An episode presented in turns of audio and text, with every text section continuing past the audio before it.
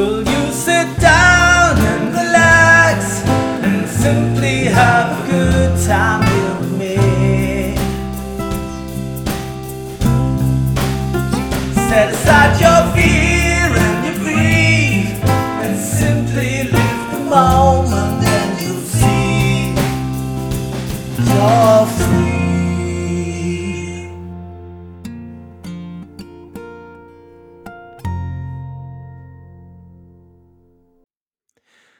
Ja, herzlich willkommen zu einer neuen und der ersten Sonderausgabe in dieser dritten Staffel von Strandkorbgedöns mit einem ganz besonderen Gast heute, nämlich Stefan der Duke. Hallo Stefan.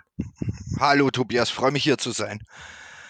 Freue mich, dass du da bist. Wunderbar. Ich, schön, wir haben uns auf der Pfeifenmesse in Hanau kennengelernt. Ne? Da haben wir uns getroffen. Und ähm, ja, erzähl doch vielleicht erstmal so ein bisschen, ich meine, die meisten werden wissen, wer du bist, aber vielleicht willst du so ein bisschen dich mal vorstellen, wer du bist, was du mit Pfeife und Tabak zu tun hast und was du da alles machst. So kannst du ja mal ein bisschen erzählen.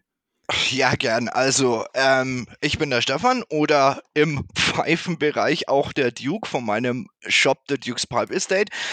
Ähm, ich rauche Pfeife seit ich 17 bin, also seit jetzt doch über 25 Jahren. Ich bin mittlerweile 44. Ähm, lebe in Bayreuth, im, falls es jemand nicht kennt, also der vielleicht Freunde klassischer Musik werden es kennen, aber Bayreuth liegt ähm, ungefähr 70 Kilometer nördlich von Nürnberg auf der A9, an der A9 Richtung Berlin. Und da lebe ich seit vier Jahren im ältesten Wohnhaus der Stadt Bayreuth. Also da bin ich persönlich zu finden und ansonsten eben in meinem Shop The Duke's Pipe Estate und anfänglich ein bisschen widerwillig auch auf Instagram und Facebook. Ähm, ja, Pfeife rauchen tue ich seit ich 17 bin. Ich habe mir tatsächlich kürzlich beim, ähm, beim Aufräumen bei meinen Eltern die Rechnung für meine allererste Pfeife, eine Faun, gefunden, die ich mir im Alter von 17 Jahren beim Pfeifenhuber in München gekauft habe. Die Pfeife habe ich immer noch und mittlerweile sind immer mehr dazugekommen. Ich habe es vor ein paar Jahren angefangen, ähm, Estate-Pfeifen herzurichten und auch ähm, damit zu handeln und eben denen ein neues, schönes Zuhause zu verschaffen. Und ähm, ich beschäftige mich leidenschaftlich gern mit dem Thema Aged und Vintage, Vintage Tabak. Genau. Und darum soll es auch heute in dieser Folge schwerpunktmäßig gehen. Und da bist du ein richtiger Experte. Naja, ich habe ein bisschen was drüber gelesen. Ich habe ein paar, ich meine, Experte nennt sich mittlerweile jeder, aber ich denke, ich, ich würde sagen, ich habe eine Leidenschaft dafür. Ob ich ein Experte bin oder nicht, das glaube ich, sollen andere entscheiden. Ja, in meinen Augen bist du da ein Experte, sage ich mal, ne? Also, ich erlebe dich da als Experte so wir haben uns immer kurz unterhalten und auch so ein bisschen so über 'n Messenger gechattet und da habe ich ein einfach in den kurzen Kontakten schon so viel erfahren, was ich vorher nicht wusste. Deswegen habe ich das jetzt so gesagt. Also, für mich bist du da ein Experte. Und, ähm, ja, dann hast du auch schon zwei ganz wichtige Fragen, die ich gleich als erstes an dich gehabt hätte, beantwortet. Nämlich das eine ist: Wie bist du zu finden? Also einmal im Internet, du hast deine äh, eigene Homepage jetzt ja schon genannt, die werde ich natürlich verlinken unter diesem Video. Und das zweite ist Facebook und Instagram. Ne? Und, und da findet man dich unter The Duke oder der Duke oder, und oder wie auf, genau? Auf Facebook unter, unter, unter Stefan Duke und ich, mein Shop hat auch eine Seite, Duke's Pipe Estate. Und auf Instagram heißt es auch Duke, Duke's Pipe Estate. Auf Instagram Duke's Pipe Estate, auf Facebook Stefan the Duke. Okay. Ja. Genau. Und wenn man dich in der freien Wildbahn trifft, erkennt man dich relativ schnell, nämlich an einer kleinen Besonderheit, dass du fast immer, wenn du unterwegs bist, richtig, sage ich das richtig, einen Zylinder trägst, ne? Nicht, nicht, nicht, nicht fast immer zu gegebenem Anlass. Ähm, jetzt, jetzt, jetzt bei der Hitze eher Panama-Hut, aber aufgrund tatsächlich vorzeitigem Haarausfall, also kopfbedeckt bin ich immer. Mhm, okay. Ein Zylinder, das also das das finde ich das finde ich großartig. Ich mir ist es auch so habe ich dich ja auch gesehen auf der Pfeifenmesse in Hanau und, ähm, da, wenn ich mich richtig erinnere, waren da auch so, so Schausteller unterwegs, ne? Also die, die auch verkleidet waren in irgendeiner Richtung. Oder verwechsel ich das jetzt mit Stuttgart? Nee, das war schon so, ne? Das war in Hanau nicht so, aber War in Hanau nicht so? war in Hanau nicht so, aber ähm, der Ursprung des Zylinders ist tatsächlich in einem, in einem anderen, in einem anderen Hobby von mir. Und zwar, das ist, das ist Steampunk. Ähm, also ich bin zusammen mit meiner Frau häufiger auf Steampunk-Events unterwegs, weil sie damit ähm, sich beschäftigt, Steampunk-Schmuck zu machen. Und da sozusagen gibt es die eben wunderschönen Kostüme mit Gehrock und Zylinder. Und das hat mir eigentlich immer ganz gut gefallen. Und wo es darum gegangen ist, mir einen, mir einen Namen für meinen Steampunk-Charakter Steampunk zu suchen, ähm, habe ich mich genannt The Duke of Arranmore. Weil ich mir gedacht habe, irgendwie, das ist sowieso mein Lieblings, mein Lieblingspfeifentabak. Und das passt, das passt irgendwie schön. Und da ich natürlich ähm, in, als Estate-Händler keine Markenrechtsverletzung begehen möchte, ähm, ist es nur beim Duke geblieben. Aber den Aaron Moore Ah, rauche ich trotzdem gern. okay, hilf mir mal bitte weiter. Was ist Steampunk? Ähm, Ich bin da jetzt gerade. Ja? Steampunk, Steampunk ist eine, sagen wir mal, Subkultur, die sich dann, also ist eine literarische, musikalische und auch eben ähm, Event-Subkultur, wo Menschen sich ähm, in Anlehnung zum Beispiel an Romane von Jules Verne eine, eine alternative Zukunft nachspielen. Am besten trifft es der Begriff Retrofuturismus. Das heißt, wir überlegen uns, was wäre, ähm, wenn die industrielle und technische Revolution nicht über ähm, elektrische oder Verbrennungsmotoren gegangen wäre, sondern über die Weiterentwicklung des Dampfantriebs. Und das ist einfach so eine, so eine gewisse Kultur mit gewissen Stilelementen. Und da bin ich sehr, sehr begeistert davon. Und das ist auch was, was finde ich ähm, natürlich zum Pfeiferauchen passt, weil es dampft ja auch ein bisschen. Und das ist einfach ein, ein schönes Hobby, das viel Spaß macht, wenn man, wenn man einfach das um des Spaßes willen macht. Ja, Deswegen auch Steampunk. Wegen dem Deswegen, Dampf. Jetzt verstehe ich's. Und ist das dann so eine Art, also macht ihr da auch Rollenspiele oder sowas? ähm, Also, es gibt's auch. Also es gibt, es ist jetzt nicht so dieses klassische Lab wie in einer, in einer Fantasy-Welt, ähm, sondern es gibt, aber es gibt so Treffen. Also es geht beim Steampunk im Vergleich jetzt zum, zum Lab, geht es eher darum, zum Beispiel Sachen zu bauen. Also das, da gibt es die, die, die Szene der Maker, die einfach irgendwelche abgefahrenen Geräte, Fahrzeuge und, und eben auch Kostüme herstellen und dann eben und dann eben zeigen und sich treffen und eine schöne Zeit haben. ah, verstehe. Und jetzt weiß ich auch wieder, wie das in Hanau war. Das ist ja jetzt schon ein bisschen her, deswegen ist es mir nicht gleich klar gewesen. Es war nämlich so, dass in Stuttgart auf der Pfeifenmesse, ich war ja bisher erst auf zwei Pfeifenmessen, das war einmal in Stuttgart, und da waren ganz viele, die in so, ja, ich weiß nicht, war das mittelalterlich auf jeden Fall verkleidet waren, also so ganz auffällig gekleidet in Richtung, ich weiß nicht, ob das Mittelalter war, irgendwas nach dem Mittelalter würde ich eher schätzen. Aber da waren halt eine ganze Menge Leute unterwegs und die waren irgendwie den ganzen Tag auf dieser Messe. Und ich habe mich die ganze Zeit gefragt, wer ist das und was machen die hier? Und fand es aber irgendwie schön, hat zur Atmosphäre gepasst. Und dann habe ich in Hanau nämlich dich gesehen. Und dann habe ich gedacht, hier sind auch wieder so, so Leute, die verkleidet sind, ja, mit Frack und Zylinder. Und habe gedacht, äh, das ist aber nur einer. Ne? Und genau, so war das nämlich. Und dann habe ich dich hinterher an deinem Stand getroffen. Dann war mir klar, okay, das hat, äh, du bist ja einfach einer, der ähm, mit einen Stand betreibt. Ja, aber cool. Also Steampunk hat mir, ich kannte Steampunk nur irgendwie in Verbindung mit so einem PS4-Game, was, aber das war, glaube ich, Cyberpunk, ne? Cyberpunk Ja. 2077 oder sowas. Habe ich nie selber gespielt, ist aber überhaupt Ja. nicht mein Genre. Aber ich überhaupt generell PS4, wann habe ich das letzte Mal PS4 gespielt? Das ist Jahre her. Aber da habe ich jetzt als erstes dran gedacht. Aber Steampunk kannte ich noch nicht. Ist auf jeden Fall eine coole Idee, muss ich mir mal näher angucken. Ja, okay. Ähm, ein kurzes Wort vielleicht zu, weil ich habe ja, habe ich die vorher gefragt, ob es okay ist, mal ganz kurz drauf eingehen jetzt am Anfang. Ähm, die Cornell und Deal und GLPs Tabake, die es jetzt neu gibt, ne? Ja. Da hatte ich ja einen kleinen Unfall. Ähm, das war, ich habe da seit so langer Zeit drauf gewartet. Ich jetzt erzähle jetzt nur ganz kurz, ne? Und habe irgendwie die falsche Lieferadresse angegeben. Und ähm, ja, habe mich gewundert, warum die Tabake nicht kommen. Und dann ist mir aufgefallen, okay, gehen an die falsche Adresse. Deswegen, zum Glück habe ich bei mehreren Leuten bestellt und hatte jetzt schon mal drei da.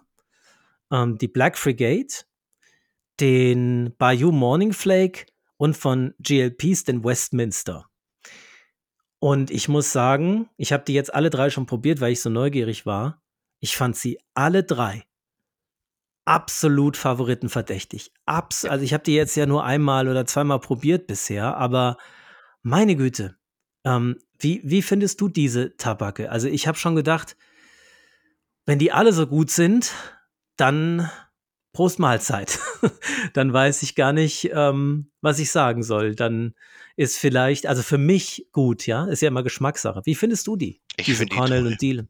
Ich finde Ja. die, ich finde die, ich finde vor allem, vor allem GLPs toll, aus mehreren Gründen. Erstens mal, ich finde es zunächst mal fantastisch, dass sie kommen. Weil Ja. sie einfach den, das Tabakspektrum hier unglaublich bereichern. Weil es im Großen und Ganzen ähm, eine Art der Tabakherstellung ist, die sich einfach von unserer kontinentaleuropäischen und auch von der englischen unterscheidet, aus mehreren Gründen. Und das ist was, wo wieder das Thema Vintage-Tabak ins, Stil, äh, ins Spiel kommt. Zum einen GLPs, ich weiß nicht, wie es bei den anderen Cornell and Deals sind, weil ich da über den, über den Blender viel weniger weiß, aber bei GLPs kann man sehr, sehr viel in, in Interviews nachlesen über seine Philosophie und seine Vorstellungen, nach denen er seine Tabak gemacht. Und GLPs hat zum einen angefangen, irgendwann in den 80ern, zu sagen, ich will Tabake herstellen, die es nicht mehr gibt. So wie die Tabake früher waren, da will ich wieder hin.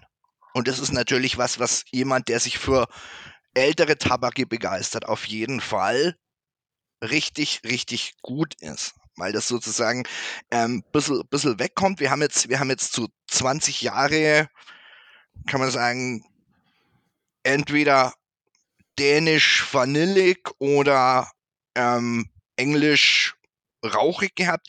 Jetzt gehen wir mal wieder zurück in eine Richtung, die wie, wie die Tabake eigentlich vor 30, 40, 50 Jahren waren. Das ist natürlich, das ist natürlich toll, ähm, weil man sagt, wenn ich eh schon gern die rauche, ähm, die es nimmer gibt, dann erweitert das natürlich, erweitert das natürlich auch die Möglichkeiten. Das freut mich, dass die da sind. Und was mich noch freut, ist, dass GLPs von sich aus die Tabake so anlegt, dass sie sich gut eignen zum Aging.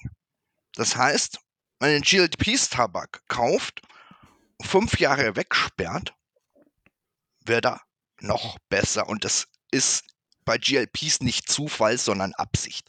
Und das ist natürlich auch toll. Ja. Da freue ich mich drauf, wie die in fünf Jahren sind. Ich werde mir wahrscheinlich eine ganz große Menge davon bestellen, weil ich bin wirklich von den ersten Versuchen so begeistert. Also die haben eine Intensität, die ich so jetzt, also zumindest ist mein erster Eindruck, die ich so noch gar nicht kannte. Diese Tabak. Auch dieser Westminster, ich habe ja bis jetzt nur einen von GLPs, aber der hat so eine Kernigkeit, so ein Schmackes, einfach so ein Rums, ja, also das, wow. Und ähm, ich, bin, ich bin sehr gespannt, wie die anderen sind. Ich wollte jetzt auch nicht die ganze Zeit über Connell und Deal und GLPs reden. Das werden bestimmt ganz viele andere in nächster Zeit ganz viel machen.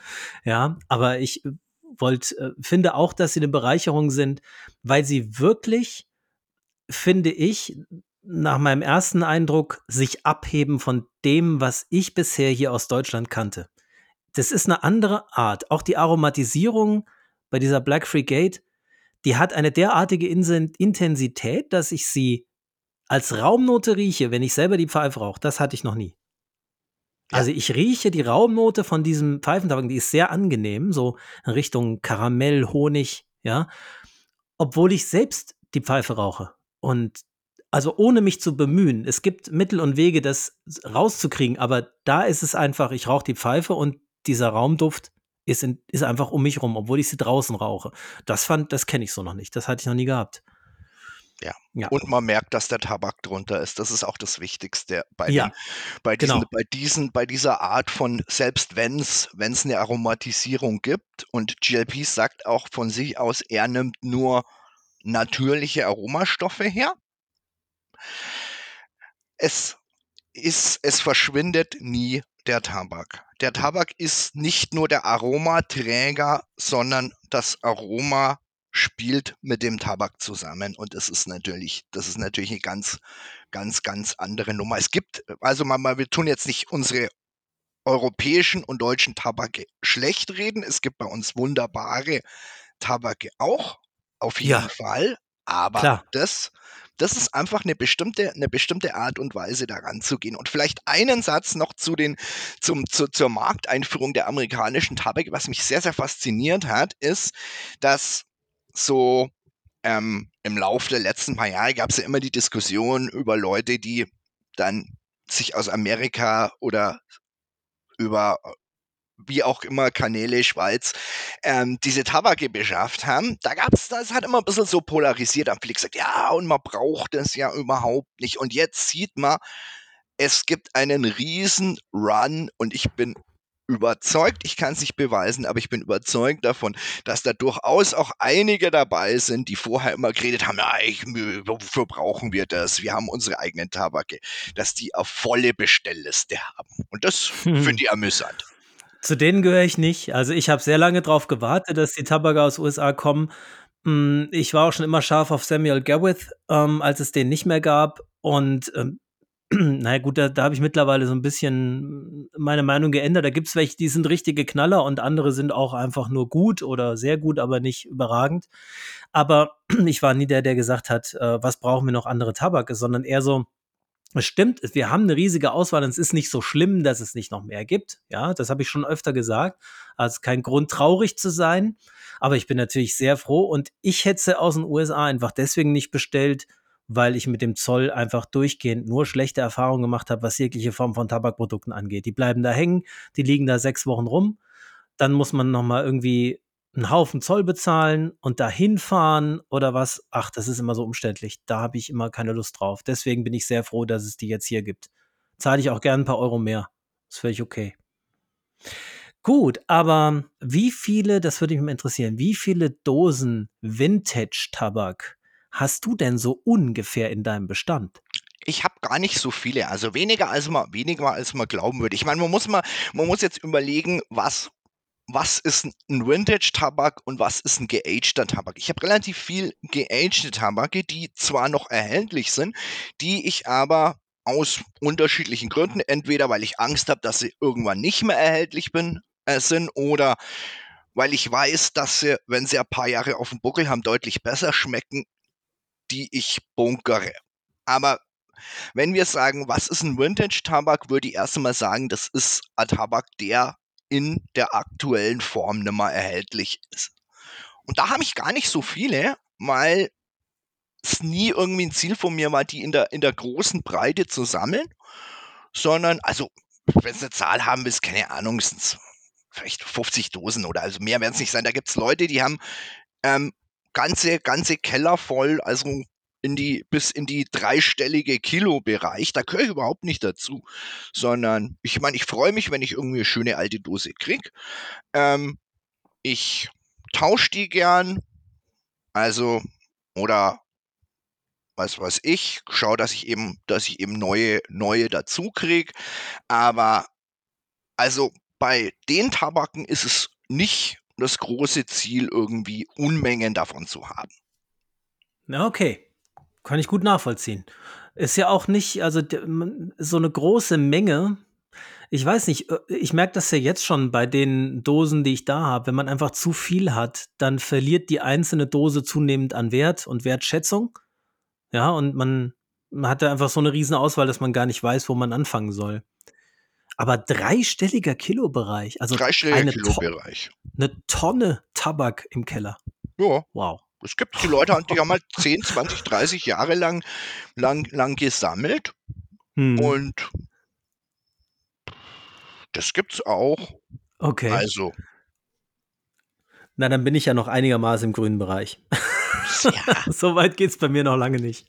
ja. Okay. Wie gesagt, es, es hängt ein bisschen davon ab, mit welchem Ziel man das verfolgt. Es gibt wirklich Sammler und ich meine, da es ein großes Sammelgebiet ist, ich kenne zum Beispiel jemand, der sagt, ich will jede neue GLPs-Dose haben. Eine Mhm. davon.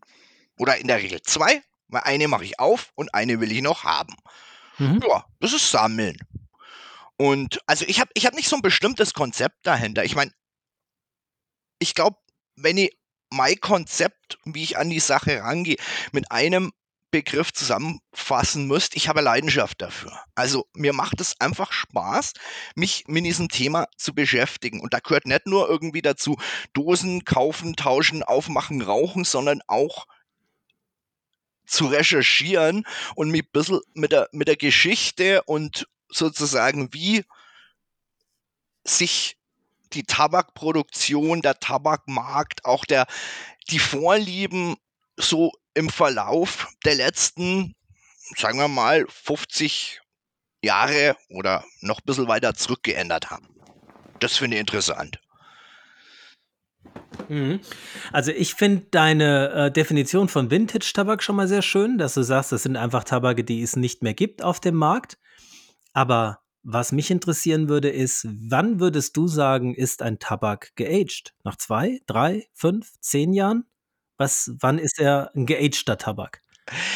Ähm, es kommt, bisschen, es kommt tatsächlich ein bisschen, bisschen drauf an, was drin ist. Im Endeffekt wird man es nur merken, wenn man aufmacht, inwieweit er sich verändert hat. Weil ähm, das Ganze, dieser ganze Aging-Prozess ist relativ komplex. Und ich bin kein Chemiker. Das heißt, ich kann mir zwar ungefähr vorstellen, wie das funktioniert. Einfach, es funktioniert so, dass Tabak ein lebender Stoff ist, der nicht damit sozusagen ähm, sozusagen seinen Reifeprozess beendet, indem man eindost, sondern ähnlich wie beim, beim Wein, der sozusagen auch dann in der, in, der, in der Flasche, wenn er, wenn er im Keller liegt, sich über die nächsten Jahre noch verändert, ist es beim Tabak auch.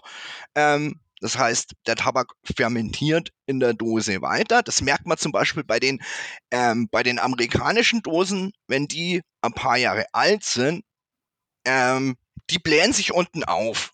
Weil einfach dieser, dieser Fermentierungsprozess weitergeht. Das mag einen am Anfang ein bisschen erschrecken, wenn man den sieht. Also es macht, es macht tatsächlich, es macht auch ein bisschen, bisschen Buff, wenn man die Dose aufmacht. Aber es schadet dem Tabak überhaupt nichts, sondern der reift einfach in der, in der Dose weiter. Ja, dann Und stehen da deswegen- irgendwelche Gase. Genau. Und deswegen je nachdem unterschiedlich, zum Beispiel ähm, GLPs, habe ich gesagt, legt seine Tabake drauf an, dass sie gut altern. Deswegen nimmt er andere Dosen. In der GLPs-Dose ist im Gegensatz zu der, zu der typischen europäischen Vakuumdose dieser fest. Der Tabak ist gepresst, keinerlei Luft drin. Da passiert weniger. Deswegen gibt's, ich kann es nicht nachweisen, aber es gibt die aus meiner Sicht relativ überzeugende These, dass der Tabak in der europäischen Vakuumdose langsamer nachreift als in der amerikanischen ähm, Ding, Dosen, Dosenverschluss, also wie, weiß nicht, wie man das nennt, diese, diese Dose einfach, wo die nicht fest vakuumiert ist. Ja, das, was am ehesten, am ehesten drankommt, sind Erdnuss, Erdnüsse von, ja, ist Ja. keine Werbung. Ja. Öltje zum Beispiel, Ja, ja. ne? Also so Super. dieser, dieser Verschluss, ne? Genau. Da, so ähnlich ist das. Genau. Mhm. Ja, Und deswegen, und deswegen kann man auch nicht sagen, irgendwie, der Tabak ändert seine Beschaffenheit nach einem Jahr oder nach zwei Jahren oder nach fünf Jahren. mhm. Ähm, also man kann nach fünf Jahren kann man davon ausgehen, dass tatsächlich in der, in der, in der, in der Dose was passiert ist. Auf Ja. jeden Fall. Also, also ist es wahrscheinlich so eine Art Reife, die da passiert. So ähnlich wie Obst ja sich in seiner Beschaffenheit und Geschmack verändert, wenn man es liegen lässt. So verändert sich der Tabak auch. Also es reift, da ist irgendein chemischer Prozess am Laufen. Genau. Ja.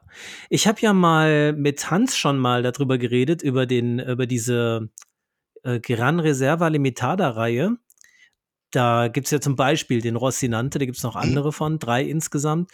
Und ich habe den Rossinante gekauft und ähm, dann ist er ja geaged, aber für drei Jahre eben. Und dann hat mir Hans ähm, den Rossinante ganz frisch zugeschickt als Probe nur, also so ein Beutelchen.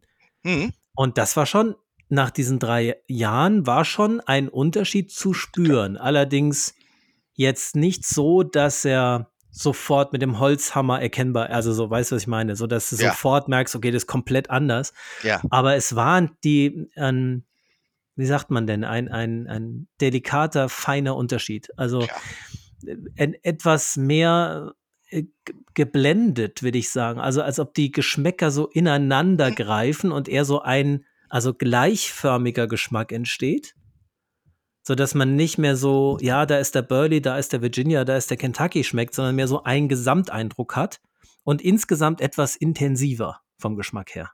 Genau. Man so habe ich es ja, erlebt. man, man sagt ja, man sagt ja, dass die der Reifeprozess die Spitzen aus dem Tabak rausnimmt. Also zum Beispiel, dass der, dass der Virginia-Tabak, wenn er reift, nicht mehr diesen leichten, also was manche Virginia haben, diesen leichte Bissigkeit haben, dass der Latakia ein bisschen weniger rauchig wird und so weiter. Und das, das Zusammenspiel der Tabake sich ändert. Also es werden ja, es werden ja häufig diskutiert, ja, Virginia altert am besten. Also früher gab es mal diesen Mythos, ja, man kann nur Virginia und Perique kann man am besten altern. Also sozusagen der beste Tabak zum Altern sind Deluxe Navy Rolls oder sowas. Ähm, interessant ist, wes und weshalb man auch durchaus alle verschiedenen Tabake altern lassen kann, ist, im es ändert sich das Zusammenspiel. Und sozusagen, wenn, wie du sagst hast, ähm, man, man sieht nicht mehr die Spitze von dem und die Spitze von dem und die Spitze von dem, sondern es gibt sozusagen so ein, ich möchte es fast nehmen, nennen, cremiges, smoothes Gesamterlebnis. Dann liegt es, dann liegt es daran, dass eben sozusagen die Spitzen, die Charakteristika eigentlich weniger werden und ähm, der Tabak runder wird. Das glaube ich, kann man, kann man allgemein sagen. Ja, genau. So ganz ähnlich hat es der Hans auch beschrieben und ganz ähnlich habe ich es auch selbst erlebt. Also das, das trifft es, glaube ich, sehr gut. Ja. Und ich kenne, ich kenne selber bisher drei Vintage-Tabake. Ich hatte Glück und drei bisher. Also ich habe noch sogar noch ein paar mehr, aber die drei habe ich bisher probiert. Das eine war die Dunhill London Mixture. Das muss eine sehr alte Dose gewesen sein, weil die keine Warnhinweise hatte. In die, diese, weißt du, diese rote Dose noch mit diesem alten Ja. Dunhill-Schriftzug. Ja. Ja. Dann hatte ich den Balkan Sobrani. Mhm. Da hatte ich dir ja auf der Messe auch Ja. eine kleine Probe von gegeben. Ja. Genau. Der schwarze allerdings, nicht der weiße. Ja, Ja. d- der schwarze, der 759er von Gallagher. Okay, hätte ich jetzt auswendig nicht gewusst. Das Aber ist eine das, Legende. Genau. Das ist eine Legende. Da kommen wir später Ja. auch noch zu dem Thema Okay, dazu, was gut. die Legenden sind. Und, und der dritte war der eben der Germains Brown Flake. Ja, Und ich fange mal hinten an. Der Germains Brown Flake, den fand ich den habe ich jetzt schon ein paar mehr mehrmals geraucht, also schon so 6, 7 Mal. Und es gibt eine Sache, die mich total beeindruckt hat, ähm, das hatte ich so gar nicht mehr in Erinnerung. Das war die Beschaffenheit, also die die Art, wie dieser Flake gemacht ist. Das war fast, als würde man 'n Pinsel berühren. Also, wie lauter feine Tabakhärchen, die zusammengebunden sind. Gar nicht wie wie einzelne Scheiben, sondern wie so 'n wie so 'n Bündel aus Tabakfasern, ganz weich und ganz, ja, äh, fluffig irgendwie und unheimlich gut zu, ähm zu stopfen, äh, beziehungsweise in die Pfeife zu bringen Mhm. und auch vom Abbrandverhalten her extrem unkompliziert, unglaublich einfach zu handhaben. Ja, Ja. also ganz gleichmäßig brennt der runter, ohne dass man irgendwie ja, ohne dass er irgendwie zickt, der ne, so wie Samuel Gavith dicke Flake-Scheiben oder so, ne? Sondern Mhm. ganz einfach zu handhaben und der Geschmack wahnsinnig intensiv. Und sag du mir mal, bei Tobacco Reviews steht, es wäre Virginia und Kentucky. An anderer Stelle habe ich gesehen, es sei ein reiner Virginia. Was weißt du, Nein. was da genau Auf Anhieb ist? auf Anhieb auf Anhieb weiß ich's auf Anhieb weiß ich's auch nicht. Aber ich kann dir ich kann dir sagen, dass ich 'ne ähnliche Erfahrung gemacht habe, auch mit 'ner mit 'ner Jermaines Flake-Dose, war 'n Special Latakia Flake. Den habe ich auch nach, keine Ahnung, 10 Jahren oder was aufgemacht. Und das Interessante war, die Flake-Scheiben waren völlig zusammengeklebt. Also, es war wie wie so 'n Crumble Cake, den man dann ähm, also, man konnte einfach reinlangen und das aufbröseln. Und das ist das ist ja eins, was was diesen den Moment, so a alte Dose aufzumachen, so unglaublich spannend macht, weil du nie mit hundertprozentiger Sicherheit sagen kannst, was passiert. Es können auch ganz fürchterliche Dinge passieren. Aber es passiert in aller Regel nicht zweimal das Gleiche. Also, es ist immer je nachdem, wie viel wie ich meine, nach 5 Jahren wird's wahrscheinlich nicht sein, aber wenn du nach 'nem gewissen Alter, ähm, kann man nicht mit Sicherheit sagen, wie dieser Tabak sich in der Dose entwickelt hat, außer man macht ihn auf. Ja. Und ja, das stimmt. Und manchmal ist es ja so, dass also, was was sehr häufig passiert bei so alten Tabaken sind ja diese ja, diese weißen Ja. diese weißen, kristallin aussehenden Spuren. Das sind wohl irgendwelche Ausscheidungen von Mikroorganismen, völlig ungefährlich, völlig harmlos und auch völlig Ja. geschmacksneutral. Ja. Das sehe ich ganz oft, ähm, wenn ich ältere Tabake aufmache, muss gar nicht so alt sein. Das hatte ich auch schon bei Samuel Gavith zum Teil, die vielleicht mal 4 Jahre im Laden lagen. Ja. Genau. Ist 'n Und Qualitäts ist 'n Qualitätsmerkmal, muss man sagen. Das Ja. heißt das heißt ja das heißt ja, dass dass in der Dose was passiert. Nur wenn's Genau. wenn's wenn wenn wenn's weiß und pelzig wird, dann Finger weg. Aber man riecht's dann auch. Ja, ich denke auch. Also, Schimmel ist was anderes, das erkennt man, glaube ich. Klar. Und der was ich sagen muss, ist dieser Brown Flake also, ich würde schätzen, es ist wirklich Kentucky mit drin, weil er ist schon, äh, sehr, sehr kräftig auch. Also, ich kann mir nicht vorstellen, dass es nur Virginia ist. Aber Ich den habe ich Anhieb ich kann's auf Anhieb nicht sagen. Ich ich rauche den selber nicht und das ist dein Glück, weil sonst hättest du den nicht. Genau. Zum Special Latakia Flake sage ich auch gleich noch was. Den hast du mir ja als Probe geschickt, Ja. genau. Und, ähm, der Brown Flake ist jetzt so 3, 4 Wochen offen und ist immer noch genauso gut, wie er war, als ich die Dose frisch geöffnet habe. Keine keine Veränderung. Ja. So, der 2., der Balkan Sobrani, der ähm, der hat mich, ähm, umgehauen. Also, das war äh, das war schon 'ne Offenbarung, muss ich sagen. Vor allen Dingen, was ich interessant fand, war, wie feucht dieser Tabak war nach all diesen Jahren. Also, das muss auch 'ne sehr alte Dose sein, die ist schon angerostet an der Seite und, ähm, der der war wirklich alt. Und ich mache diese Dose auf und der ist richtig feucht, ja? Und wahnsinnig geruchsintensiv, wenn man die Dose aufmacht. So geruchsintensiv, dass Leute am Nachbartisch an der Messe gesagt haben: „Ui, hier riecht's aber heftig“, ja? Mhm. Und geschmacklich super intensiv und der ist auch 3, 4 Wochen alt geworden bei mir im Regal. Dann habe ich ihn letztlich aufgeraucht. Hat sich nicht irgendwie verändert in diesen drei, vier Wochen. Ja. Und dann hatte ich diesen London Mixture von Dunhill. Den hatte ich nämlich auf der Stuttgarter Pfeifenmesse ergattern können und habe ihn Mhm. da aufgemacht.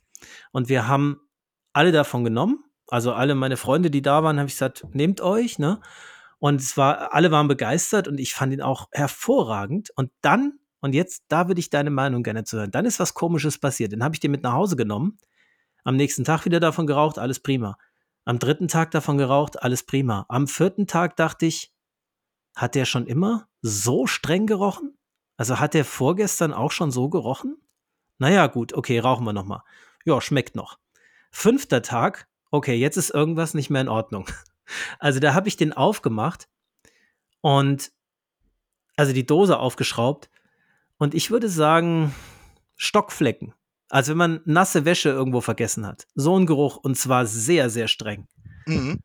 Und dann habe ich ihn geraucht und dachte, ne, also das ist jetzt kein Genuss mehr. Den kannst du nicht mehr rauchen, weil das war wirklich so intensiv, diese, ja, so käsig, gammelig irgendwie, also ganz richtig widerlich, ja. Und ich habe gesagt, okay, also es war zum Glück war nicht mehr viel übrig, Ja. aber das konnte ich nicht mehr rauchen. Was, was, weißt du, was da passiert ist? Anders ausgesehen hat er nicht, aber sogar die Pfeife hat geghostet damit. Ja, also ich habe den nächsten, das habe ich bei der nächsten Pfeife in dieser Pfeife noch geschmeckt, diesen komischen, käsigen Geruch. Also ich kann es da chemisch nicht sagen. Es ist durchaus zu vermuten, dass ähm, die Einwirkung an der Luft, wenn du, wenn du den häufig auf und wieder zumachst, dass es dem nicht gut tut. Deswegen, ähm, mir ist sowas noch nie passiert.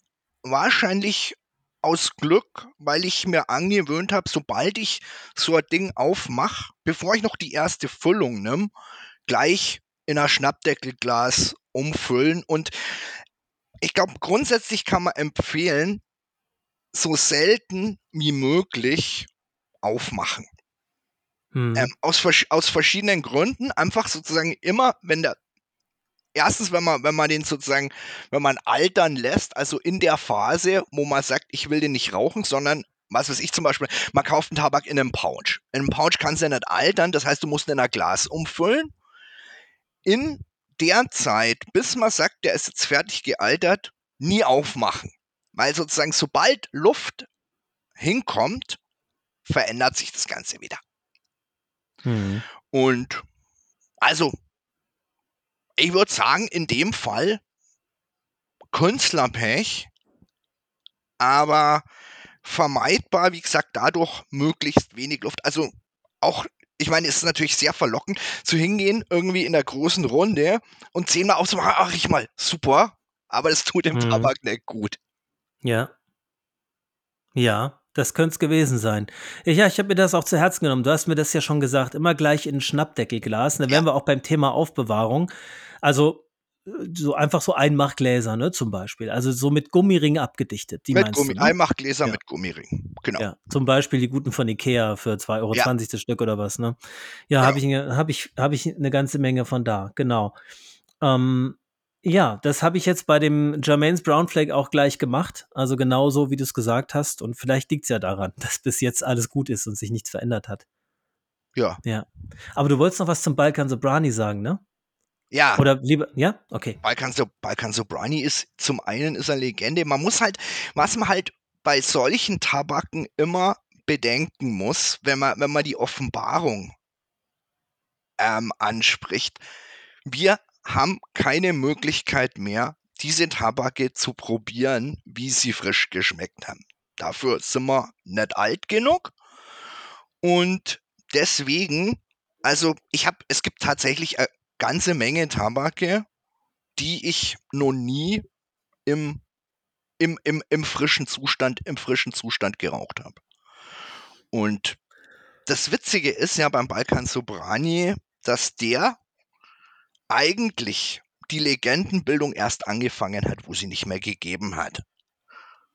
Und das gilt für mehrere der jetzt sehr, sehr begehrten und gesuchten und auch hochbezahlten Vintage-Tabake. Ich habe von dem Balkan Sobrani erfahren durch ein Video von Muttonshop Piper. Kennst du den? Ja, Super Typ, oder? Ich, ich finde den total klasse. Ich finde den großartig.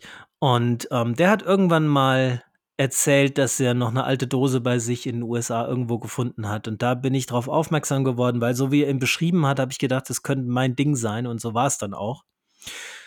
Und vielleicht dazu, ich war vor kurzem im Tabakhaus Falkum in Miltenberg. Habe ich noch nicht in der regulären Folge von erzählt, mache ich dann noch in aller Ausführlichkeit.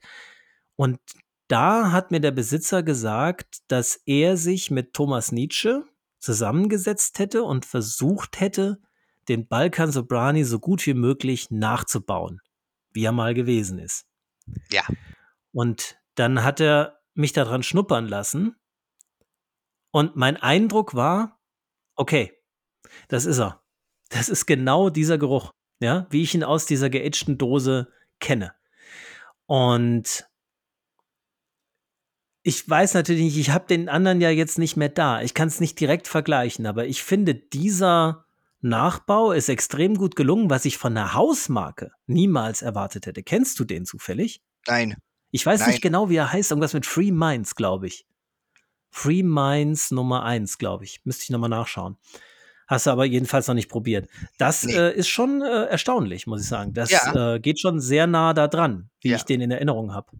Also den Original Balkan Sobrani 759 in der Form, wie er hergestellt worden ist, kann man nicht nachbauen, weil ein bestimmter Bestandteil fehlt. Das ist eine Orient-Sorte, die, wenn ich mich richtig erinnere, ähm, irgendwo in Libanon damals angebaut worden ist und dies, die nicht mehr verfügbar ist.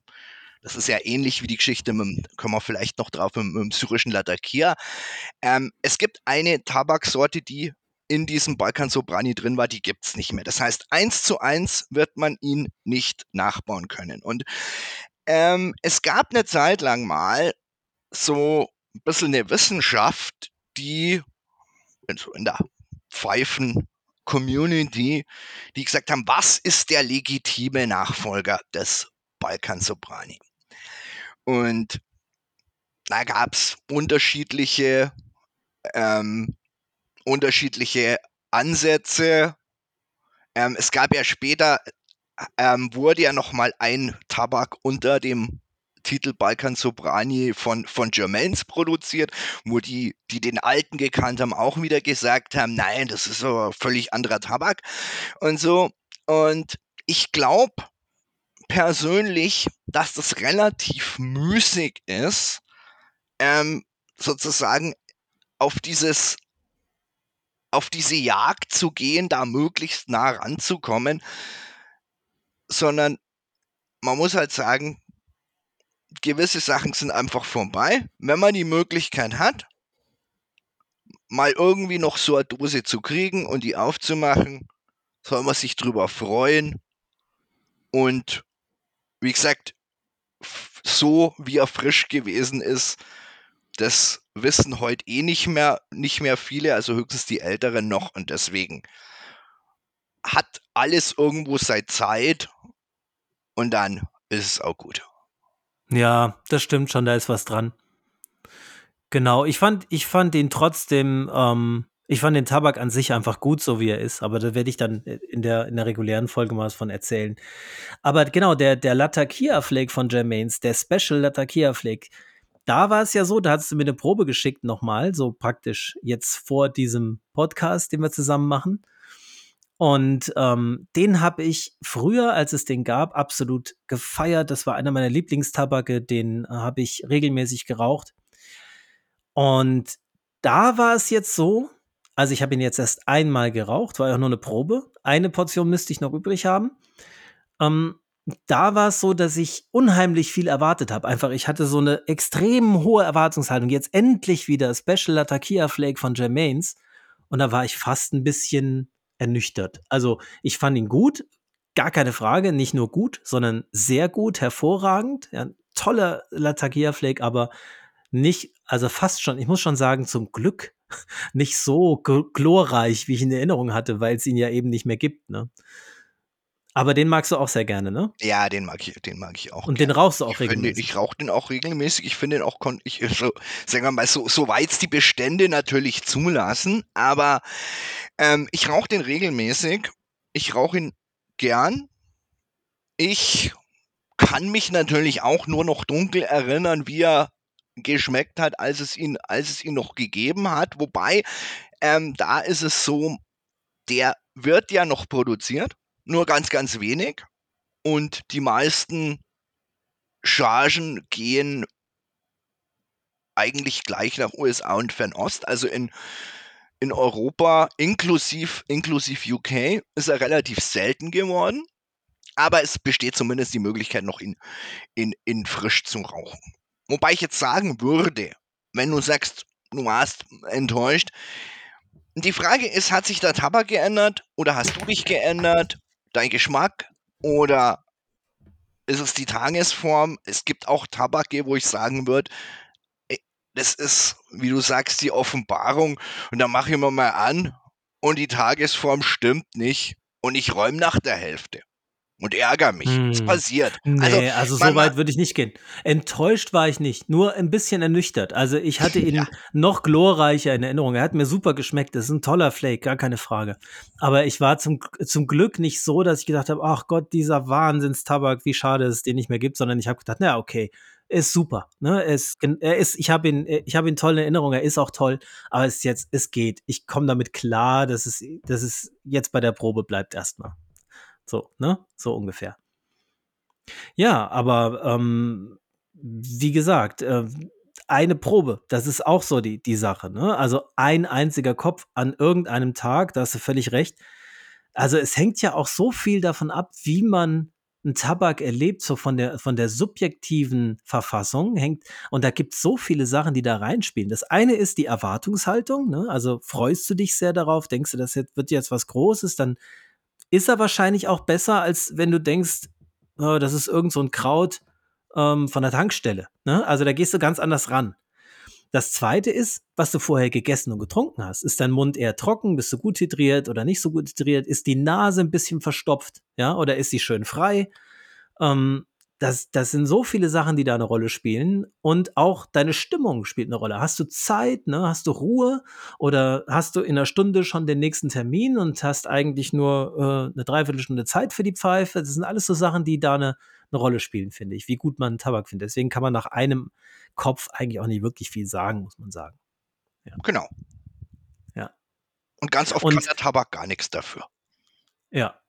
Und und rauchst du jetzt zum größten Teil oder nur noch Vintage und geagte Tabake oder rauchst du auch einfach Sachen, die du jetzt irgendwo bestellen oder kaufen kannst? Ich rauche auch Sachen, die ich heut bestellen und kaufen kann. Ma manchmal manchmal ich meine, ich habe auch relativ bestellt also, manchmal ist es ja einfach so, dass man 'n Tabak auch schon a paar Jahre lang den hat man sich vor paar Jahren lang irgendwann mitgestellt und dann, äh, überlegt man sich: „Oh, könnte ich mal aufmachen.“ Dann hat er auch schon wieder dann hat er auch schon wieder paar Jahre drauf, weil ich habe halt meine regelmäßigen Tabake also, ich rauche jetzt nicht sehr viele unterschiedliche Tabake. Also, ich habe vielleicht so 10, 15 Tabake offen und aus unterschiedlichen Richtungen. Rauche eigentlich hauptsächlich sowieso Latakiermischungen in irgendwelcher Form und deswegen also ich rauche nicht nur es es würde auch bissel, glaube ich bissel die Faszination wegnehmen und sagen wir mal, einen noch noch noch snobistischer machen, als man's eh schon ist, wenn man sagen würde: „Ah, das das was du was da so kaufen kannst, interessiert mich nicht.“ Na, also, ich rauche sehr gern auch aktuelle Tabake. Gibt jetzt habe ich auch meine meine speziellen Vorlieben, aber also, zum Beispiel von von HU ich rauche sehr häufig zum Beispiel den Khoisan, könnte ich fast sagen, das ist 'n das ist 'n All Day Smoke bei mir. Den den Tuareg rauche ich gern, den Fayum Cake. Also, das sind das sind so aktuelle Tabake, die ich Aus der African Line sind die alle, Aus ne? der African Line, genau. Ja. Genau. Und die sind alle mit Latakia, die du grade genannt hast, Genau. ne? Ja. Und ähm, das ist auch so deine Richtung, ne? Englisch, Latakia. Englisch, so Englisch Latakia. Kann auch aromatisiert sein. Also zum Beispiel, ich rauche sehr gerne Daddy Geftel von, von HU oder den von diesen Clans of Scotland, den, den Buckstown. Ähm, mhm. Aber sagen wir mal, ich rauche jetzt relativ selten ähm, Tabake, wo, wo kein Latakia ist. Die einzige Ausnahme, also was ich sehr, sehr gern noch rauche, sind, sind Lakelands und mhm. Annadale, Broken Flake Nummer 7, also so, so diese, diese englisch-seifige Richtung, das finde ich, das finde ich auch super. Also wenn, wenn, wenn Aroma, dann, dann eher sowas, also so dieses Vanille, Waldbeer, dänische Richtung, das ist eher, eher nicht so meins. Mhm. Ja, das, ich werde immer mal wieder gefragt, so, ne, rauchst du Aromaten oder lieber naturnah? Dann sage ich immer beides, wobei ich, wenn ich mich für eine Richtung entscheiden müsste, auf jeden Fall naturnah nehmen würde. Ne? Also wenn ich jetzt praktisch mich entscheiden müsste, rauchst du nur noch Aromaten oder nur noch, ist ja eine unsinnige Entscheidung, muss niemand treffen, aber dann würde ich mich für naturnah entscheiden. Aber ich finde auch, bei Aromaten gibt es so krasse Unterschiede. Es kommt total auf den Aromaten an. Ja. Dieses ganze tropische Fruchtzeug, Mirabelle, Erdbeer, Sahne, keine Ahnung, Kirsche, da kommt für mich meistens immer dieser immer gleiche merkwürdig chemische, unangenehme Geschmack bei rüber und sonst nichts. Da kann ich keine Kirsche, keine Maracuja, nichts entdecken, sondern einfach nur irgend so was Komisches, was Widerliches. Und dann gibt's sowas wie bestimmte Vanillearomaten oder Nuss oder Whisky oder Rum. Die finde ich total klasse. Ja. Also das ist für mich ähm, ein großer, also da, da kann, ich kann, ich kann Aromaten nicht über einen Kamm stellen. Das ist, es kommt echt total drauf an, was für einer das ist. Nö. Und das Wichtigste Und ist, welcher Tabak drunter liegt. Das ist einfach das aller, das Allerwichtigste. Schmecke ich noch Tabak oder habe ich diesen typischen, sagen wir mal, böse Zungen sagen ja immer die, die Rauchpappe des, mhm. des, des Black Cavendishs. Ähm, ich finde, ein Aromat ist dann gut, wenn man zum ersten merkt, also auch noch merkt, welche Tabake da drunter sind. Also zum Beispiel, wenn man, ähm, wenn man einen Lakelander zum ersten Mal raucht, dann ist zwar ein starkes Aroma da, aber man wird, wenn man vergleicht jetzt mit sagen wir mal, kontinentaleuropäisch-dänischen Aromaten wird man merken, Moment mal, da ist ja ein ganz schön heftiger Virginia drunter. Das heißt, er hat auch, er hat Nikotin. Das ist zum Beispiel auch was, was den Aromaten, sagen wir mal, der dänischen Prägung eher fehlt. Die haben richtig Wumms, die Dinger. Wenn es mal so mal was wie Coniston Kack Plug rauchst, brauchst mehr viel. Also musst voll Magen haben, sonst dreht's dich. Und das ist ein Aromat. Ja. Ja, genau. Das ist meistens so bei den Aromaten, dass die so nur warme Luft sind.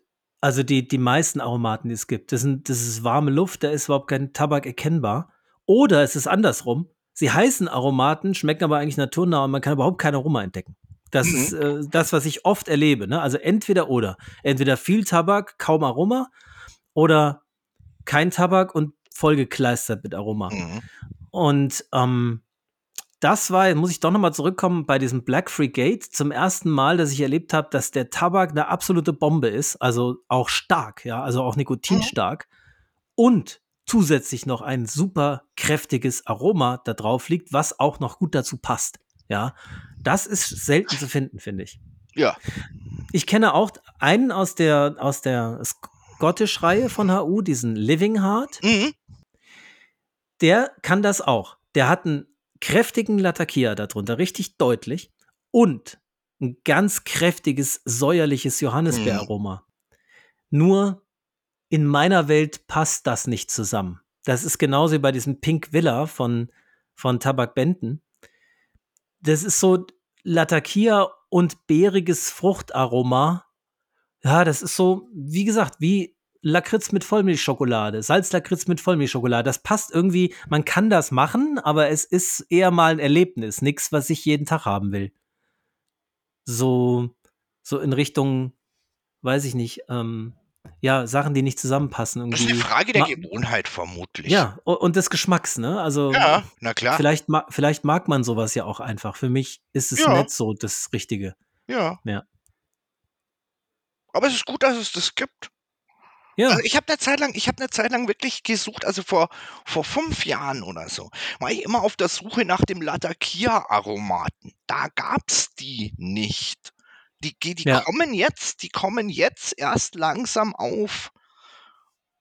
Also, Raiko in Between kennst du? Raiko in Between ist fantastisch. Ja, der ist gut, ne? Der ist super. Ja, Den hatte ich, den hatte ich vergessen eben in der der Aufzählung. ist Der ist richtig klasse. Ja. Ja, von Tag gibt's Hoitakia, wenn's Vanille mit, mit, mit Latakia haben willst. Guter Tabak. Mhm. Also, es, wie gesagt, wichtig ist immer, es tut sich was. Also, dass man nicht immer sagt, wir machen, was weiß ich, noch den, keine Ahnung, 15. Vanille, Pistazie, irgendwas. Black Cavendish, Virginia, Burley, Tabak.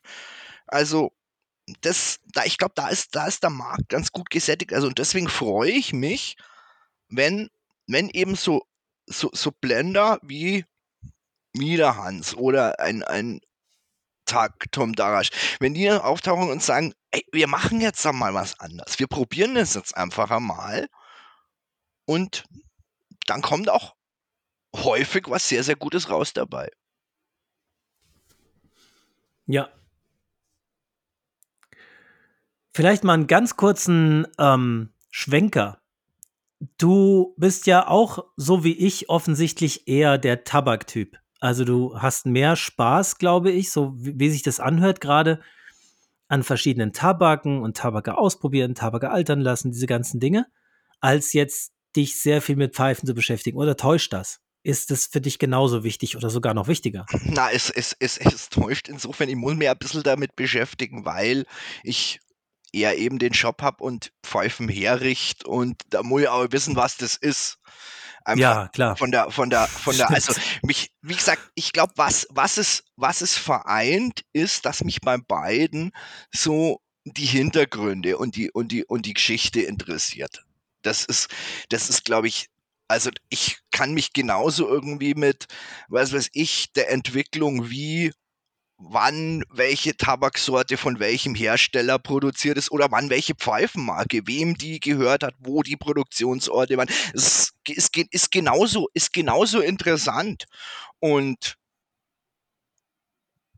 und ich sammle auch gern. Also ich habe auch Menge Pfeifen. Ich passe immer auf, dass es, dass es nicht zu viel werden. Das ist das Schöne, dass ich einen Abschleusungskanal habe. Der verhindert immer, dass meine Pfeifensammlung zu sehr ausufert, sondern ich sage, ich habe so eine so eine, eine Rotation, wie man so schön sagt, von, keine Ahnung, 70, 80 Pfeifen, die ich rauche. Und es werden aber nicht mehr, weil wenn ich mal irgendwie wieder ein paar kaufe, wo ich mal sage, die mag ich behalten, dann sortiere ich wieder ein paar aus und die gehen dann, die gehen, gehen dann in den Shop rein. Mhm. Genau. Und in deinem Shop ähm, hast du ausschließlich Estate-Pipen oder äh, Pfeifen oder auch neue? Ich habe äh, eine neue, wenn ich, wenn ich ja mal, wenn ich ja mal eine unberauchte finde, dann ist es, dann ist es, dann ist die eben neu, also oder wie man, wie man, wie man jetzt schick sagt, New Old Stock, habe ich mir sagen lassen, heißt das. Ähm, aber ich, also ich handle jetzt nicht irgendwie mit neuen Pfeifen, dass ich keine Ahnung mir bei Frauen 50 Pfeifen bestelle und die dann in meinem Shop weiterverkaufe. Das meine ich nicht. Ja, das meine ich. Okay. Also nicht neue Serienpfeifen, sondern Ja. einfach äh, besondere Stücke, gebraucht, auf jeden Genau. Fall alt, ne, älter, nicht mehr, wahrscheinlich nicht mehr aktuell erhältlich, auch zum großen Teil. Und die arbeitest du auf und Genau. verkaufst sie dann. Genau, Mhm. wir arbeiten, ich arbeite die zusammen mit meiner Frau auf. Wir haben eine schöne Arbeitsteilung. Sie macht die Köpfe, ich mache die Mundstücke. Und sie macht doch die Bilder, weil das kann die deutlich besser als ich. Und dann gehen die eben in den Shop. Und wie gesagt, das Ziel bei mir, ich will damit im Großen und Ganzen ich will damit eine Unmenge von Geld verdienen. Das Ziel ist, dass sozusagen die Pfeifen, die ich verkaufe, mir mehr oder weniger meine Sammlung und mein Hobby finanzieren. Und wenn das klappt, dann bin ich, dann bin ich schon zufrieden. Also mir geht es da nicht um, ich habe einen, einen vernünftigen Dayjob, wo ich mehr als anständig davon leben kann. Also ich mache das nicht irgendwie, damit ich, damit ich da irgendwie fürchterlich viel Geld verdiene, weil das, glaube ich, ist nicht, ist nicht das Ziel, das ich habe. So, es, macht, es macht Spaß. Irgendwie, man kommt mit Leuten in Kontakt und das ist, das ist eigentlich das Schöne dran. Ich denke auch, wenn man sein Hobby zur Haupteinnahmequelle macht, dann ist es, dann hat man das Hobby verloren. Genau. Ja. Und so weit, so weit muss es, so weit muss es nicht gehen. Ich habe mich früher immer dagegen gewehrt, ähm, Estate-Pfeifen zu rauchen oder gebrauchte, weil ich immer gesagt habe, so die Vorstellung, dass sie jemand anders schon mal irgendwie zwei, drei Jahre immer im Mund hatte, die ist mir irgendwie zuwider. Ja. Und jetzt, und jetzt habe ich zum ersten Mal eine Estate-Pfeife ergattern können. Eine, die habe ich, habe ich auch im Podcast erzählt, die Stanwell Jahrespfeife aus 1995. Ja. Und auch aufgearbeitet mittlerweile. Und jetzt muss ich feststellen, ähm, die habe ich zwei, dreimal geraucht und ist, ist überhaupt nicht mehr präsent in meinem Kopf, dass die nicht einfach, also dass das nicht einfach meine ist und fertig. Weißt Ja. du, das ist völlig verschwunden aus meinem Kopf, dass Ja. die mal gebraucht war. Ja. Obwohl die wirklich deutlich gebraucht war, als ich sie Mhm. gekriegt habe, ja. Ja. Ähm, das finde ich, das finde ich interessant. Und da hat zum ersten Mal für mich der Begriff Einrauchen eine Bedeutung bekommen. Mhm. Weil je öfter ich die geraucht habe, desto mehr war es mir, habe ich es vergessen, dass es gebrauchte ist. Ja. Und das ist jetzt eine für mich eingerauchte Pfeife, ne? Also eingeraucht war sie ja vorher auch schon, aber weißt du, was ich meine? Ja, na klar. Und- ich mein, die Pfeife hat eine Geschichte. Und die Geschichte Ja. muss ja nicht auf, die muss ja, die, die muss ja nicht aufhören. Ich meine, wie gesagt, dieses, dieses Argument, ja, irgendwie, die hat irgendjemand anders im Mund schon gehabt. Ich meine, du, du weißt ja, was die Standardantwort, die Standardantwort ist, nimmst du ins Restaurant dein eigenes Besteck mit, tust wahrscheinlich auch nicht. Ja, genau. So, aber gibt natürlich für viele diese Vorstellung, dass eine Pfeife sozusagen, die muss zu mir gehören. Und ich meine, ich will das auch gar niemanden nehmen, weil man, das sind dann halt nicht meine Kunden. Ich meine, die, diejenigen, die, die mit neuen Pfeifen handeln und die verkaufen, die brauchen, brauchen auch ihre Kunden. Und ich glaube, es gibt zum Glück genug verschiedene Typen von Pfeifenrauchern und Tabak, was weiß ich, Liebhaben und Vorlieben, dass da jeder irgendwo zu seinem Recht kommt. Aber ich finde halt einfach, man muss, man, das, die Entscheidung kann man, kann man niemandem abnehmen. Und Ja. ich, ich würde halt immer damit argumentieren, ähm, die Pfeife hat eine Geschichte. Ich meine, die Pfeifen sind oft auch 40, 50, 60 Jahre alt und haben auch schon zum Teil ein bewegtes Leben gehabt. Und eigentlich das Schöne ist, an dem, an dem, an dem Herrichten ist die Pfeife sozusagen wieder in einen Zustand zu versetzen, dass jemand Freude damit hat. Und das ist eigentlich auch jetzt abgesehen davon, ähm, dass man ein bisschen was einnimmt, ist es auch, ist es auch eine schöne Aufgabe. Ja. Ja, ein anderes Argument ist auch immer, man kann das ja desinfizieren, also mit Isopropanol zum Beispiel oder so.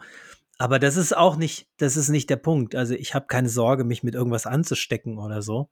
Das, das war immer so ein eher ein Gefühl als eine rationale Überlegung. Ein Gefühl, wie du es schon gesagt hast, das ist gar nicht meine Pfeife. Die gehört eigentlich jemand anderem. Das habe ich immer befürchtet. Ja, aber das ist, wie ich jetzt merke, tatsächlich nach zwei, dreimal Rauchen total egal. Also für mich, für mich zumindest. Meine Befürchtung hat sich nicht bestätigt. Also ich ähm, erlebe diese Pfeife als meine Pfeife jetzt und fertig. Und ich mag sie gerne. Und gibt es bei deinen, ähm, beim Pfeifen, gibt es irgendwelche Vorlieben, wo du sagst, die mag ich besonders gerne? Also egal auf was bezogen, jetzt glatt rustiziert, sandgestrahlt, Shape, äh, Material, was auch immer? Also ich mag gern ohne Filter rauchen. Also ich, wie gesagt, ich tue, wenn ich, wenn jetzt eine Pfeife einen 9 mm Bogen hat, ist es auch kein Untergang, weil dann tue ich halt einen Filter nicht rein. Aber ich finde, dass häufig sozusagen, weil ich auch Freund bin von, von schlanken Holmen, also dass, dass Pfeifen ohne Filter irgendwie tendenziell eleganter sind können. Wobei ich auch eine Pfeife habe, das ist eine Serie Copo, da würdest du in 100 Jahren nie drauf kommen, wenn du den Holm siehst, dass die eine 9 mm Bohrung hat. Also, das gibt's auch. Und was Marken und Hersteller angeht, würde ich sagen, ich mag so klassisches Britwood, also englische Pfeifen so aus den 60er, 70er Jahren. Und da findet man oft bei diesen Seconds oder Zweitmarken findet man oft verdammt gute Qualität zu erstaunlich günstigen Preisen. Also das ist, wenn, wenn, wenn, wenn jemand eine Empfehlung braucht, welche Estates vom Preis-Leistungs-Verhältnis richtig gut sind, würde ich sagen, entweder Britwood aus den 60er, 70ern oder so ältere dänische Semi-Freehand, so vielleicht eine Marke Bjarne, Svenborg und so. Also da, da kriegt man aus meiner Sicht sehr, sehr viel Pfeife für, was weiß ich, 40, 50 Euro, die sich fantastisch rauchen, die oft eine Maserung haben, die beeindruckend ist. Also, wie gesagt, man muss, man muss für eine Pfeife nicht fürchterlich viel Geld ausgeben, würde ich sagen. Und da kommen die Estates natürlich auch entgegen. Ich befürchte, ich befürchte für mich, dass ich noch heute Abend auf deiner Internetseite die erste Bestellung aufgebe, nach dem Gespräch jetzt hier. Du befürchtest, Nein, ich das Quatsch. äh, Freuden entgegen natürlich. Nein, ich befürchte es, ich freue mich drauf. Aber ähm, ja, ich habe im, im Moment ähm, in, ein bisschen beim Pfeifenkauf ein bisschen sehr zugeschlagen und wie du schon sagst, ähm, es gibt eine bestimmte Menge, also 50, 60 ist so mein Gefühl. Danach sinkt einfach leider die, für mich wieder die Wertschätzung für jede einzelne Pfeife, weil ich dann doch 20, 30 davon regelmäßig rauche und die anderen nicht. Und dann ist es eig- eigentlich schade. Aber ich, warum sollte ich mich bremsen? Ich freue mich drauf, ich gucke nachher mal bei dir rein. Ähm, war ja vielleicht, war jetzt vielleicht ein bisschen, ähm, war eher so als Scherz gemeint, ich befürchte es für mich. Also ich freue mich ja, ja, natürlich ja. drauf. Aber was ich gemerkt habe, ist, es gibt einen Grund, warum ich manche Pfeifen immer wieder in die Hand nehme und andere dann doch im Regal stehen lasse. Und bei mir ist ganz entscheidend, wie das Mundstück geformt ist. Wenn das so ist, dass das angenehm zwischen den Lippen liegt und dass ich die ganz easy clenchen kann, Mhm. dann, dann wird es eine Pfeife, die ich mindestens einmal die Woche zur Hand nehme. Und wenn das Mundstück irgendwie klobig ist, das ist bei vielen Peterson-Pfeifen, so habe ich festgestellt, so ein bisschen dicker, sodass man die nicht vernünftig zwischen den Zähnen halten kann, dann bleibt sie immer mal wieder stehen. Dann kann ich die Form noch so schön finden. Dann Ja. kann ich, es ist einfach, das ist dann praktisch nicht wirklich angenehm. Ja. Ja. Das ist, ist einfach eine, ist ein haptisches Erlebnis. Also ma, und das ist, das ist ganz schön, weil wir gerade drüber geredet haben, ob die Pfeife ist die Pfeife meine Pfeife. Es kann dir bei einer no Pfeife, die du neu kaufst, die du im selbst wenn sie nicht online bestellst, die du beim Fachhändler anschaust, wunderbar, genau die will ich haben. Und dann rauchst zwei, dreimal und sagst, wir kommen nicht zusammen. Das passiert. Ja. Ist mir auch schon passiert.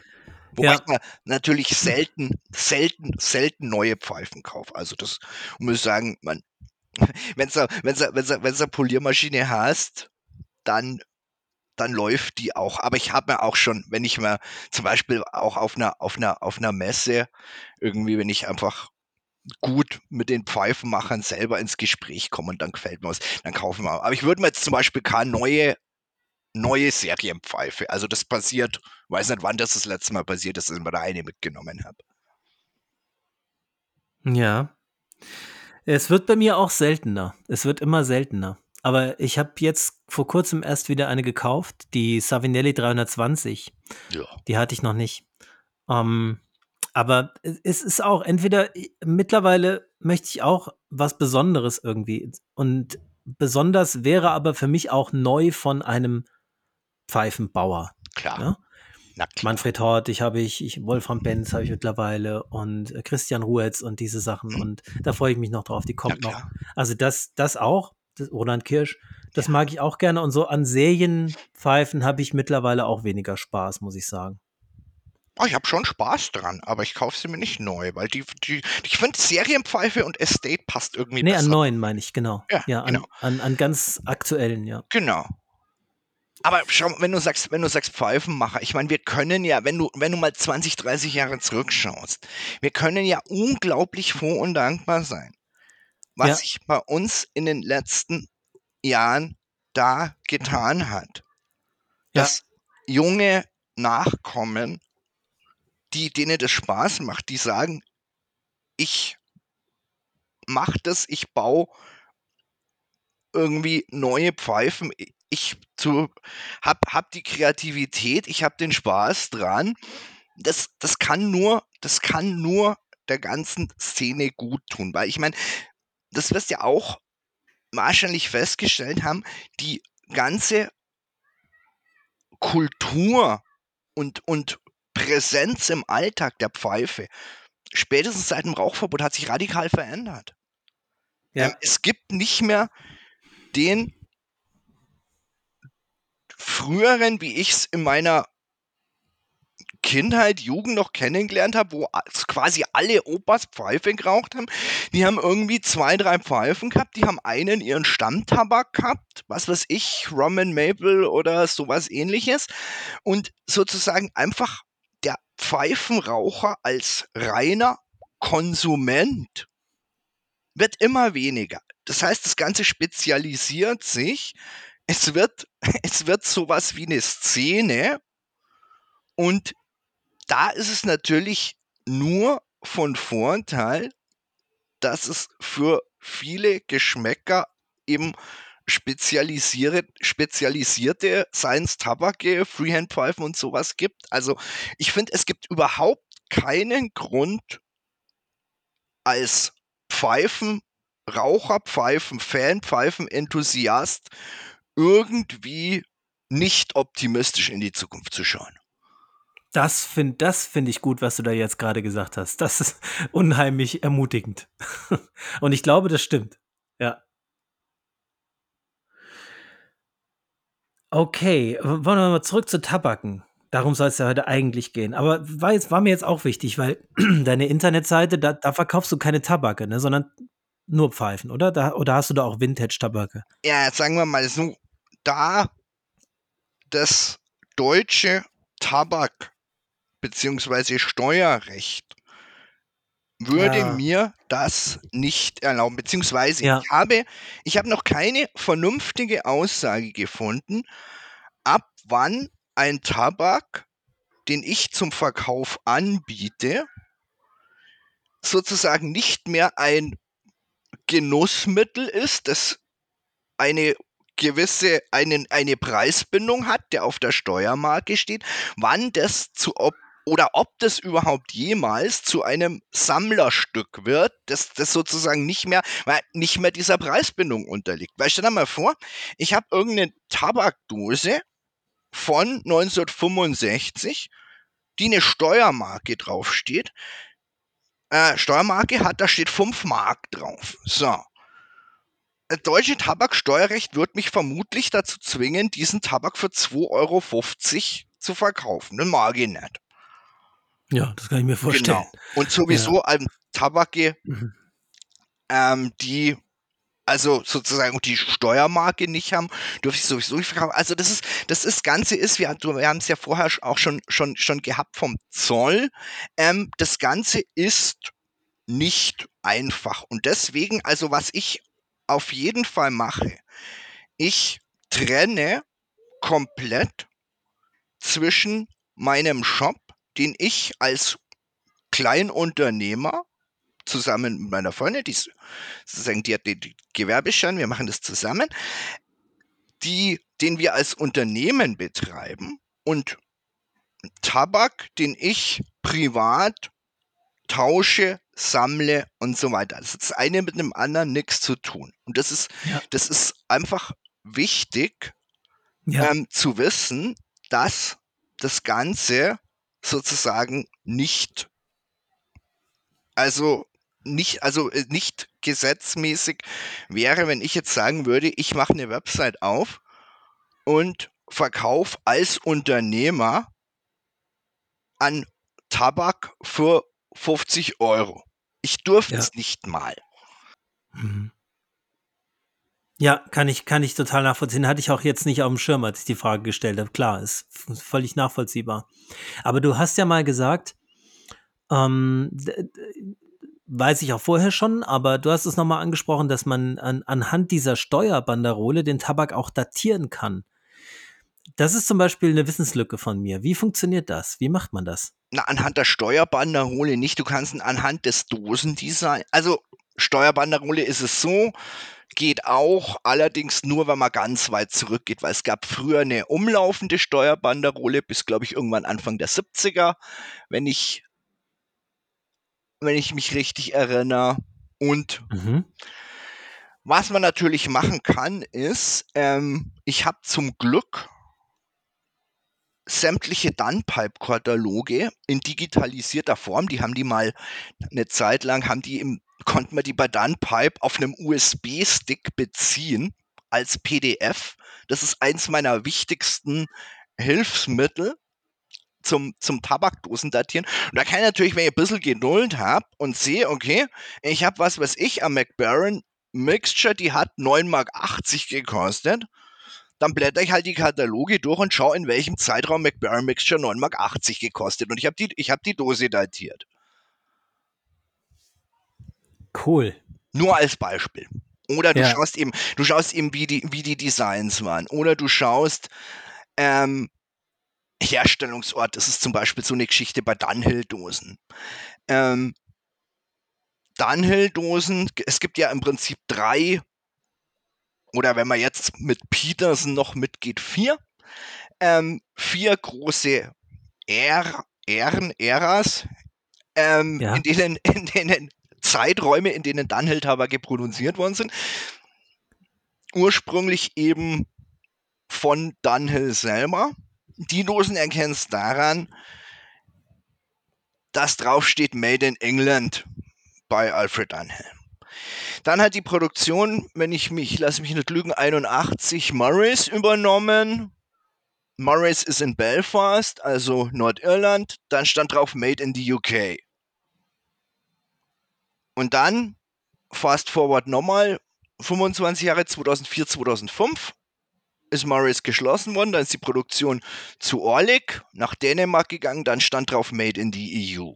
Also das sind einfach so kleine Hinweise, wie man so ein Puzzle lösen kann und sich, also man kann es nie genau datieren. Das kann man jetzt aktuell bei den neueren Dosen kann man es schon, weil die einen, weil die einen, einen Datecode drauf haben. Also da ist es, sagen wir mal, wenn du, wenn du das entsprechende Tool hast, wie du, wie du den entschlüsselst, dann ist es, dann ist es kein Puzzle mehr. Aber bei älteren Dosen ähm, hilft eigentlich nur, nur irgendwie recherchieren und sozusagen zu wissen, wann eine Dose wie ausgeschaut hat und welche Eigenschaften die gehabt hat. Oder was weiß ich, wann du eine eckige oder eine runde Dose gehabt hast oder welche Größe die gehabt hat oder wie das Design ausgeschaut hat oder wie auch immer. Cool, das macht sicher Spaß. Das kann ich mir gut vorstellen. Voll. Diese, diese PDF-Datei von, von Danpipe, Ja, kann man, die, kann man die jetzt noch? Also, das würde mich auch ich sehr interessieren. Man, Ich glaube, dann, Dunpipe hat ja, ich glaube, der Shop ist, ich weiß nicht, ob er noch offen ja, ist. der Shop ist geschlossen, der Online-Shop zumindest. Ja. Ja. Nee, ja doch, genau. Das Nö, geht jetzt glaub- über irgendeine andere Seite. Nicht. Ich glaube, ich glaube nicht. Aha. Ich glaube, ich habe da Glück gehabt, dass es die, dass ich die damals beziehen konnte. Okay. Ähm, ist auf jeden Fall, ist auf jeden Fall. Aber es gibt ab und zu, ab und zu auch Dunpipe-Kataloge. Also in, in physischer Mhm. Das macht natürlich noch mehr Spaß. Wenn man die ganzen, Ja. man sich da durchwühlen kann. Aber Ja. Ähm, Nochmal zum Thema Aufbewahrung von Tabaken. Ähm, du hast eben gesagt, Schnappdeckelgläser als Stichwort.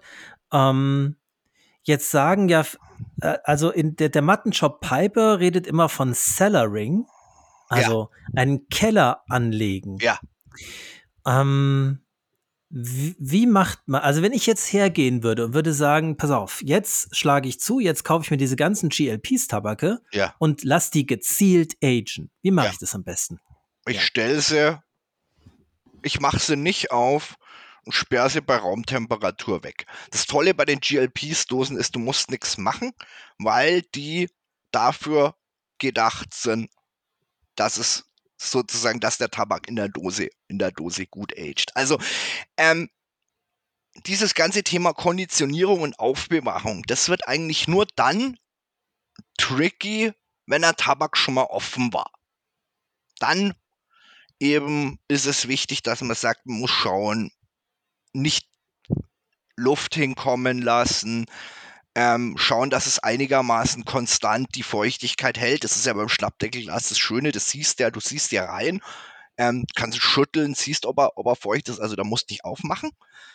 Ähm, Tabak befeuchten ist, glaube ich, ähm, eine Wissenschaft mit zum Teil religiösen Zügen an sich. Also da gibt halt jeder außer sein eigenes, eigenes Patentrezept, da wir auch gar keinem reinreden. Ich kann nur meins sagen, was ich mache, ist, ich nehme ähm, je nach Trockenheitsgrad des Tabaks, nehme ich Aktivkohlefilter, weil, wie gesagt, ab und zu kriege ich ja welche irgendwo und ich brauche die ja nicht, weil ich nicht mit Filter rauche. Das heißt, ich habe da schöne Zweitverwendung. Ich mache die nass, je nach Trockenheit des Tabaks und schmeiß die in das Glas dazu rein und dann, dann geben die eben langsam so die Feuchtigkeit an den Tabak ab. Also ich habe damit ganz gute Erfahrungen gemacht. Kann aber jeder, jeder irgendwie hat da wahrscheinlich sein eigenes Rezept. Magst du Tabake lieber ein bisschen feucht als ganz trocken?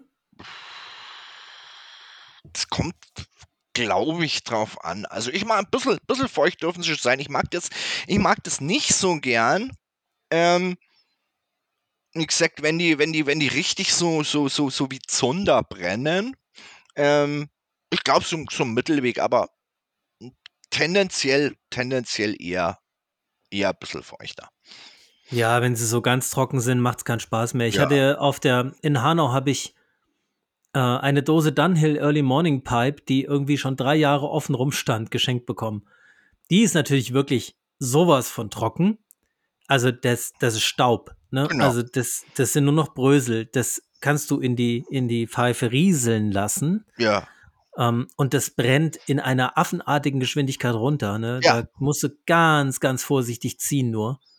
ja. Das macht dann keinen Spaß mehr. Das macht keinen Spaß. Nee, aber wie gesagt, dann, also man kann Tabak wiederbeleben mit unterschiedlichem Erfolg. Ist immer ein Glücksspiel, muss man sagen. Also gibt es Mhm. auch noch weniger Patentrezept, aber also ich habe das mit der, mit dieser, mit dieser Methode mit den Filtern, ähm, funktioniert es eigentlich ganz gut, aber ähm, du hast nie eine Garantie, dass der Tabak sozusagen seine volle Kraft, also gerade bei Aromaten noch weniger, ähm, seine volle Stärke und seinen vollen Geschmack entfaltet. Das Ja, hast, das hast nicht.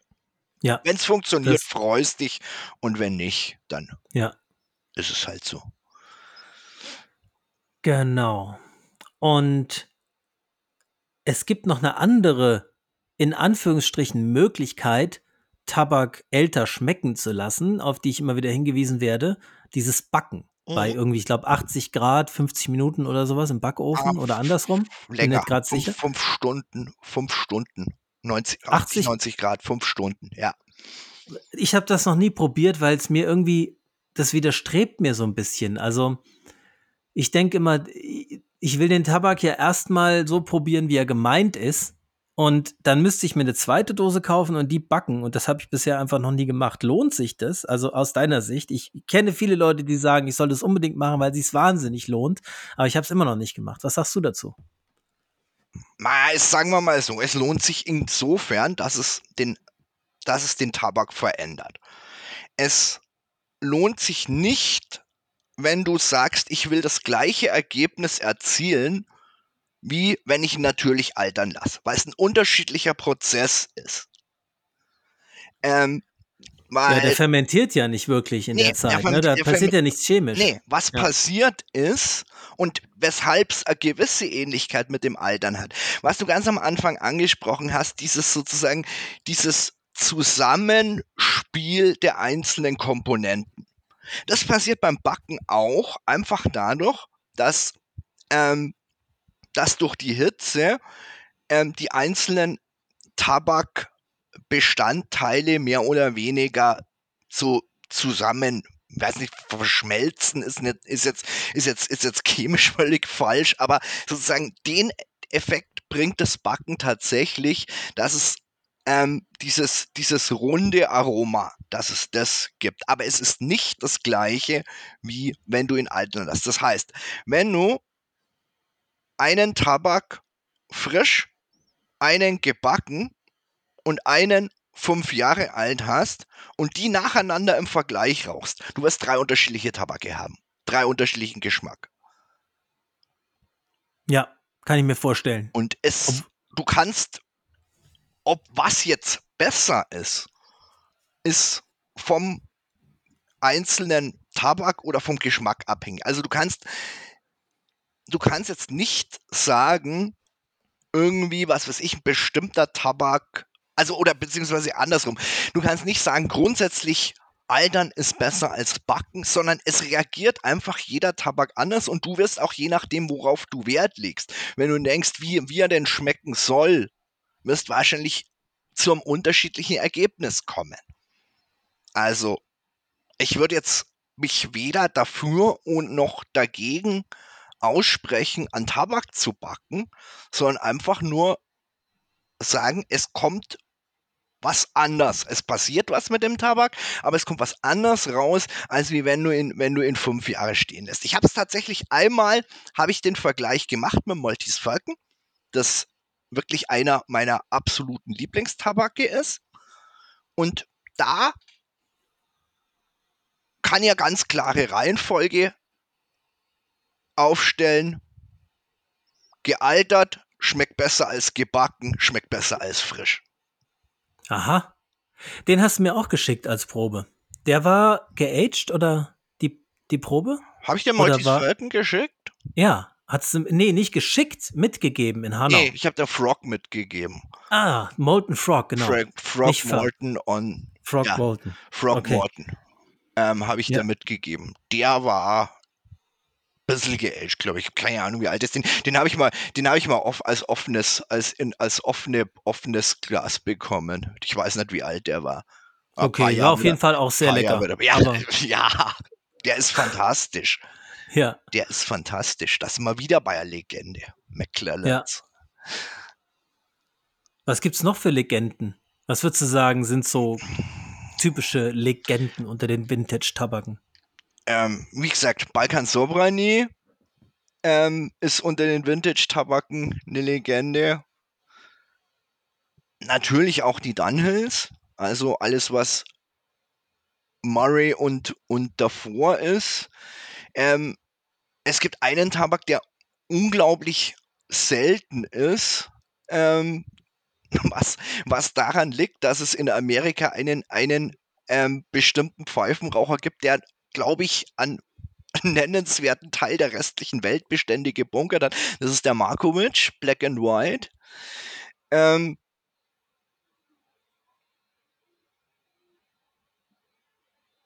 und was es natürlich noch gibt, das sind, wo ich mal ein bisschen, ich meine, Legende ist, ist ja ein bisschen eine Wertung, ähm, gewisse Hypes, da gehören ganz klar die Esoterikers dazu, ähm, einfach weil die durch die Art und Weise, wie, die, wie sie produziert und ver vermarktet werden, einfach sehr knapp, also die, die, die Bestände sehr knapp sind und die, die deswegen, obwohl sie noch produziert werden, unglaublich teuer sind. Ja, Aber sagt mir jetzt, vieles davon sagt mir erstmal nichts. Also das äh, habe ich noch nicht alles gehört, was du da sagst. Das also klingt Eso spannend. Eso Esoterica ist ähm, werden von Germans produziert und das ist die Ah. Reihe von Germans, die für den amerikanischen Markt produziert wird. Also Ah. es gibt von vielen Germans gibt's 'ne ähnliche Version für den für den amerikanischen und für den europäischen Markt. Also, zum Beispiel der der berühmteste von den Esoterikers ist der Penzance oder Penzance, wenn man's Englisch Englisch Englisch ausspricht. Ähm das ist 'n ist 'n ist 'n 'n Latakia Flake, der mittlerweile 'ne 50 Gramm Dose auf'm Vintage-Markt so ab 150, 200, 250 € gehandelt wird. Selbst wenn der irgendwie wenn der frisch rauskommt, weil er, wie gesagt, so selten produziert wird. Das meiste geht nach USA und nach Fernost und der hat 'ne unglaublich große Fangemeinde. Einfach weil weil's immer weniger davon immer weniger davon produziert wird und sozusagen dadurch, dass er eben so knapp ist und in alle im Gespräch ist unglaublich viele Leute den entweder probieren wollen oder kaufen, um ihn dann auf'm Estate oder oder Vintage Vintage-Markt für richtig Geld zu Asche zu machen. Mhm.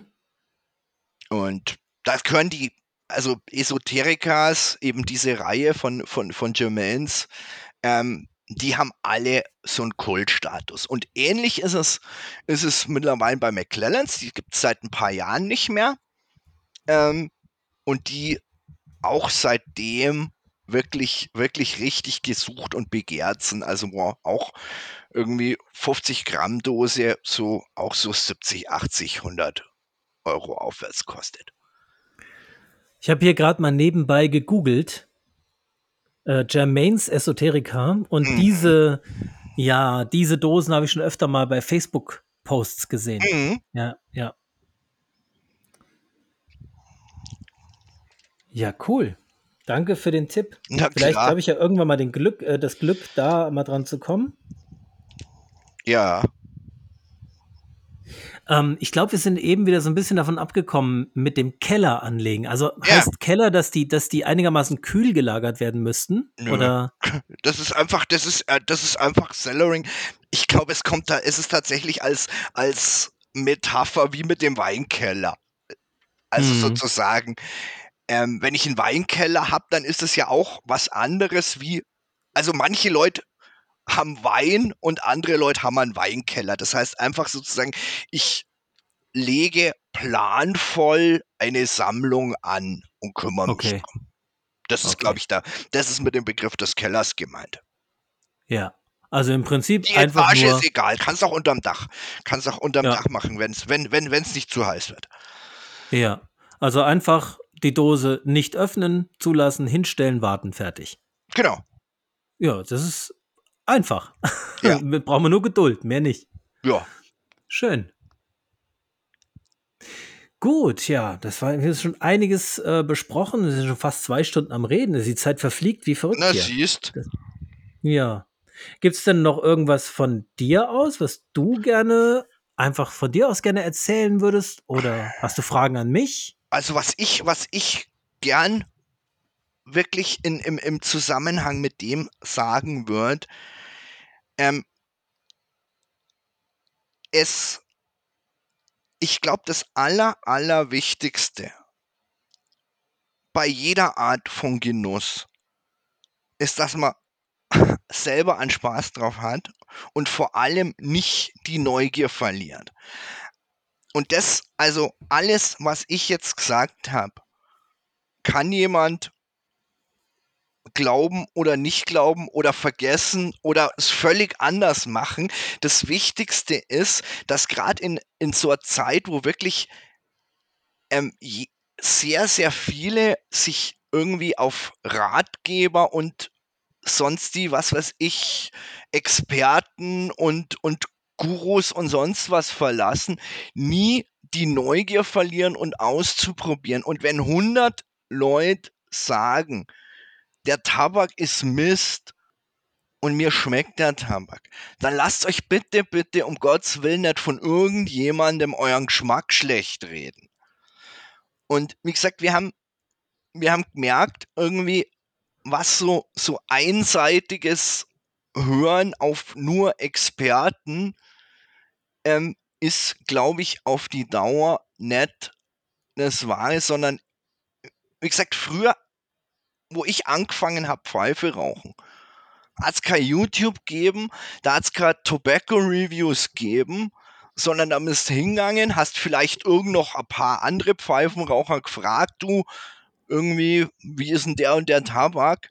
Aber das war's dann. Es gab auch keine Videos, wie, wie stopfe ich eine Pfeife und wie zünde ich die an, sondern du hast halt, wenn es Glück hast, mir hat zum Beispiel das Pfeife rauchen der Vater von meiner ersten Freundin hat mir das beigebracht und mit einer ganz, ganz witzigen Art und Weise. Der hat gesagt, ja, und dann, und dann zündest die Pfeife an und wenn es da anzündest, dann, dann steigt der Tabak ein bisschen auf, weil er wissen will, was für Depp da anzieht. Und das war einfach großer Spaß gewesen. Und das, also, wie gesagt, das Aller, Allerwichtigste ist, dass man Spaß an der ganzen Sache haben und dass jetzt nicht einer sich hinstellt und sagt, so ist es aber richtig und was weiß ich und der und der und keine Ahnung. Weil man, ich bin aufgewachsen zum Beispiel, gab es ja auch Pfeifenrauchbücher Helmut Hochrein. Ja, war damals irgendwie so die unumstrittene Autorität. Jetzt gibt es einen Haufen Leute, die sich viel damit beschäftigen, zu sagen, was Helmut Hochrein alles für Mist erzählt hat. Und ich bin überzeugt, in 20 Jahren wird es wieder irgendwelche geben, die vielleicht keine Ahnung, was dieses Interview hören und sagen, was ich alles für Mist erzählt habe. Also das Wichtigste ist, haltet irgendwie die Augen offen, bleibt neugierig und findet euren Weg beim Pfeife rauchen. Ja. Das finde ich auch sehr wichtig, genau. Also zum Beispiel kann ich dir ein Beispiel sagen. Viele, die mich Pfeife rauchen sehen, sagen, du rauchst viel zu schnell, viel zu hektisch, du ziehst viel zu oft. Ja, sagen mir ganz viele. Ja. Ähm, ich habe niemals sowas wie Zungenbrand. Meine Pfeife wird warm, aber nicht heiß. Mir schmeckt der Tabak so, wie ich ihn rauche. Also denke ich immer, ja, danke für den Hinweis. Ich mache aber so weiter. ist meine, ist meine Art zu rauchen. Ja. Ich ziehe halt oft und ganz wenig nur. Ne? Ich nipp da immer so dran, so ganz rhythmisch. Aber das ist halt meine Art, Pfeife zu rauchen. Ich sage nicht, dass das die richtige und die beste ist, überhaupt nicht. Ja, aber ich, ich finde so zu schnell oder zu, äh, wenn es schmeckt, wenn es Spaß macht, ist doch alles in Ordnung. Ne? Ja. Genau. du rauchst auch. Ja. Ein du rauchst auch ja. Ich habe einen ganz, ich habe einen ganz guten Freund, der wunderschöne Pfeifen hat. Und dem, dem habe ich auch schon irgendwie alle möglichen sch wirklich schönen Tabak gegeben. Der Kerl raucht Borkum Riff. Und mhm. okay, mhm. dann raucht Borkum Riff. Und weißt, du musst immer überlegen, früher war man ja noch, noch, noch sozusagen in der komfortablen Situation, dass es diese diese breite Masse an Pfeifenrauchern gegeben hat, die sozusagen durch irgendwie diesen kaufgängigen Tabake uns unser Hobby überhaupt überhaupt ermöglicht hat. Und jetzt, ja. jetzt ist das Ganze ein bisschen anders. Jetzt ist es so viel spezialisierter. Und das hat, das hat aus meiner Sicht hat das, hat das Vor- und Nachteile. Und Ja, ich finde ich würde auch nicht, dass gegen Borkum Riff was einzuwenden wäre. Ja, ist doch okay. Wenn es jemandem schmeckt, wenn jemand Rum and Maple raucht und nur raucht und damit glücklich wird, alles Ja. gut. Ja. Ich meine, das Einzige, was, was immer passiert, ist, dass man regelmäßig, wenn man irgendwie zwar nicht gerade am Pfeife rauchen ist, aber erzählt, ich, ich, ich rauche gern Pfeife und dann sagt jemand, ah, das finde ich schön, weil das riecht ja immer so gut. Da muss ich mal sagen, hm, ich weiß nicht, ob du das noch sagen würdest, wenn ich einmal eine rauche, wenn du dabei bist. Ja. da ist der Borkum Riff natürlich, da ist der Borkum Riff natürlich Gold, was die Raumnote angeht. Ja, genau. Ich rieche viel lieber Latakia als Borkum Riff. Also, also weil ich meine, man gewöhnt sich ja auch dran, dass sozusagen, wenn man die Pfeife geraucht hat, der Raum ja trotzdem noch nach Latakia riecht. Und ich finde es super, aber Ja, ich kenne die Raumnote von Latakia gar nicht. Ich weiß gar nicht, wie Latakia riecht, wenn es andere rauchen, weil ich das einfach noch nie erlebt habe. dann rauch, rauch, rauch, mal, rauch mal in einem kleinen Kabuff ab Pfeife, mach die Tür zu, wenn die Pfeife aus ist, dann gehst du eine Viertelstunde später wieder rein. Dann hast die Raumnote von Latakia. Ja. Und da ich niemals drin rauchen kann, ist es schwierig. genau. Ich habe zwar eine, so eine, so eine, so eine kleine, so einen Rückzugsort draußen, der auch überdacht ist und auch regendicht ist, aber der ist gut belüftet, weil da ein Ofen steht. Das heißt, wenn ich da fünf Minuten rausgehe, ist Ja. die Luft ausgetauscht. Ja. Naja, vielleicht brauchen wir ja mal irgendwann zusammen eine und Das dann kriege ich die, kriege ich die Raumnote So, von so, Latakia so mit. wird's sein. Genau. Ja. Wollen wir zum Ende kommen? Passt Gerne. irgendwie gerade, ne? So, Ja. so, so ein Rund, Na rund klar. gerade. Vielen Dank für, ähm, für die Zeit, die du dir genommen hast und die wirklich spannenden Sachen, die du erzählt hast. Und für mich waren extrem viele neue und interessante Sachen dabei. Und ich denke, auch ganz viele von den Hörern und Hörerinnen werden da ganz viele neue Sachen erfahren haben heute. Also vielen Dank. Ja, gerne. Und an euch da draußen, also schaut auf jeden Fall mal auf seiner Seite vorbei, so wie ich auch noch heute Abend. also das, das wird passieren. Und ähm, ja, genau.